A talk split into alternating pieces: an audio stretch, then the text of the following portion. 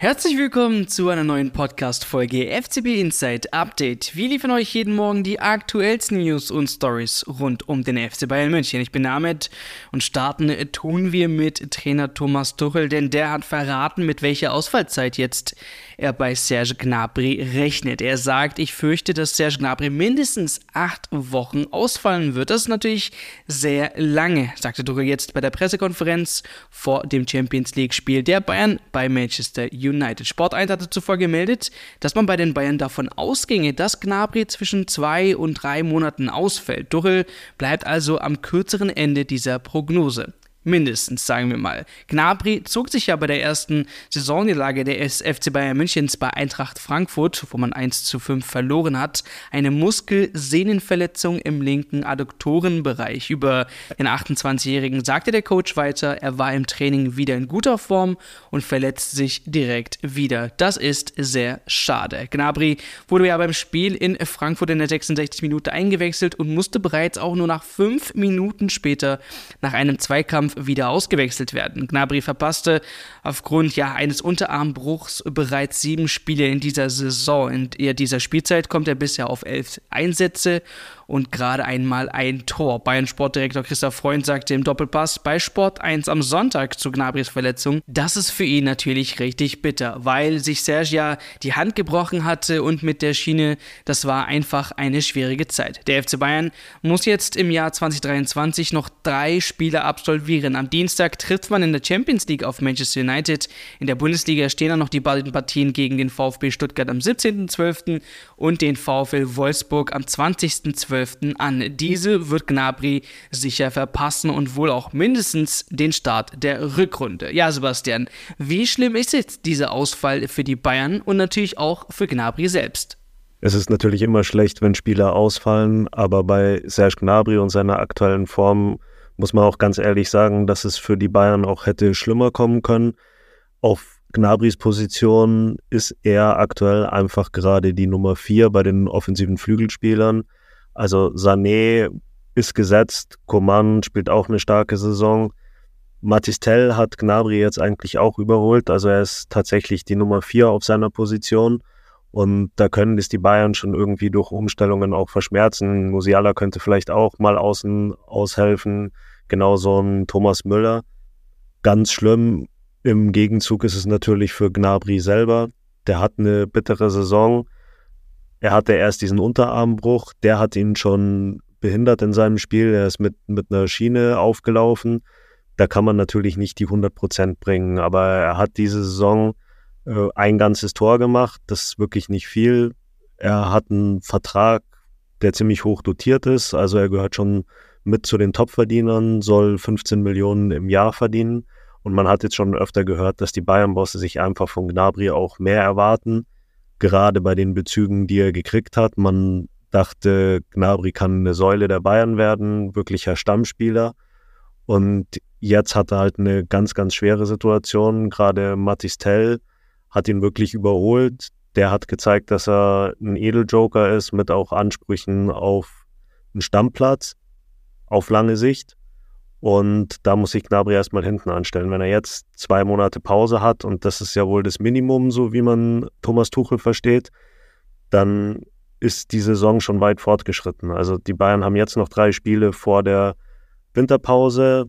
Danach wird Gnabry sicher noch einen Monat ausfallen. Also er verpasst ganz schön viele Spiele, braucht dann sicher auch Zeit, um wieder in Topform zu kommen. Also für ihn hätte es kaum schlimmer kommen können. Und es ist natürlich auch ganz bitter, jetzt in Frankfurt zwei Minuten auf dem Platz gewesen, dann wieder ausgewechselt werden mit so einer schlimmen Verletzung. Also bestimmt eine ganz bittere Zeit für Serge Gnabry.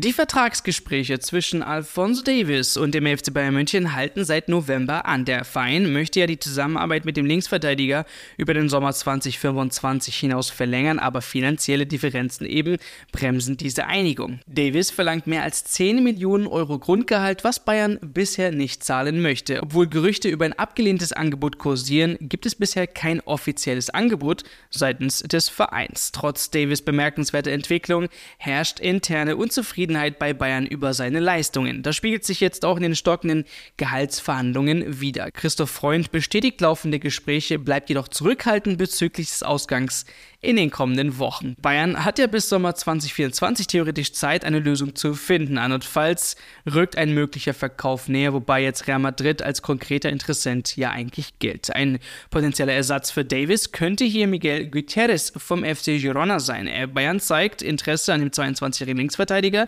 der auch von Manchester City und dem FC Arsenal umworben wird. Interessanterweise besitzt Real Madrid 50% der Transferrechte an Gutierrez und könnte ihn auch theoretisch im Sommer für 8 Millionen Euro erwerben, während andere Vereine ja 35 Millionen Euro Ablöse zahlen müssten. Gutierrez starke Leistungen bei Girona verfolgt Real genau, jedoch bleibt Davis weiterhin die Hauptoption für einen möglichen Transfer zu Real Madrid. Die Spekulation um Gutierrez als ein Teil des potenziellen Deals zwischen Bayern und Real bleibt weiterhin bestehen. Seine herausragende Saisonleistung bei Girona, die sie ja überraschend an die Spitze der spanischen Primera Division gebracht hat, verstärkt sein Profil als begehrter Spieler. Sein jüngster Treffer gegen den FC Barcelona, sogar im Camp Nou, zeigt seine Bedeutung für Girona, wo er als fester Bestandteil der Mannschaft agiert und in allen 15 Ligaspielen dieser Saison zum Einsatz kam. Aber weg mal von Gutierrez. Ja, Sebastian, was glaubst du? Wären sich die Bayern trotz allem noch mit Davis einig? Im Moment sieht es wirklich nicht nach einer Verlängerung aus. Die Bayern wollen ja wohl nicht die Gehaltsforderungen von Alfonso Davis erfüllen. Wobei man auch sagen muss, diese 10 Millionen, die er wohl aufrufen soll, wenn auch als Grundgehalt, finde ich jetzt nicht so überzogen. Er wäre da immer noch im Mittelfeld in der, im Gehaltsranking der Bayern. Also ist es schon auch ein Zeichen von Seiten der Bayern. Ich glaube, den Boston hat es überhaupt nicht gefallen, dass so offen eigentlich mit Real Madrid geflirtet wurde. Mir kommt es jetzt so vor, als hätten die Bayern-Bosse wirklich die Entscheidung getroffen, dass man Alfonso Davis verkaufen wird, wahrscheinlich im nächsten Sommer, weil er hat noch einen hohen Marktwert, da kann man was rausholen mit Real Madrid. In der Verbindung ist auch diese neue Meldung mit dem Gerücht um Miguel Gutierrez vom FC Girona äh, sehr interessant, weil dem gehören, der gehört ja zur Hälfte Real Madrid. Das würde heißen, wenn die Bayern wirklich Interesse an ihm hätten, dann könnten sie ja wirklich mit Real in die Verhandlungen über Davis noch den Gutierrez mit einbauen.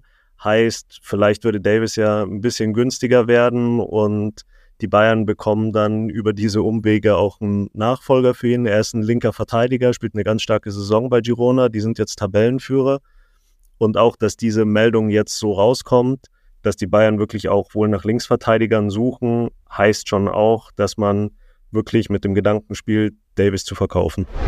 Das war es mit dem heutigen News Update rund um den FC Bayern und für mehr Updates, ja, dann besucht uns gerne im Web auf www.fcbinsight.de und holt euch auch gerne unsere App. An der Stelle sagen wir, sage ich auch Servus und hören uns dann auch beim nächsten Mal zu einer neuen Ausgabe FCB Insight Update.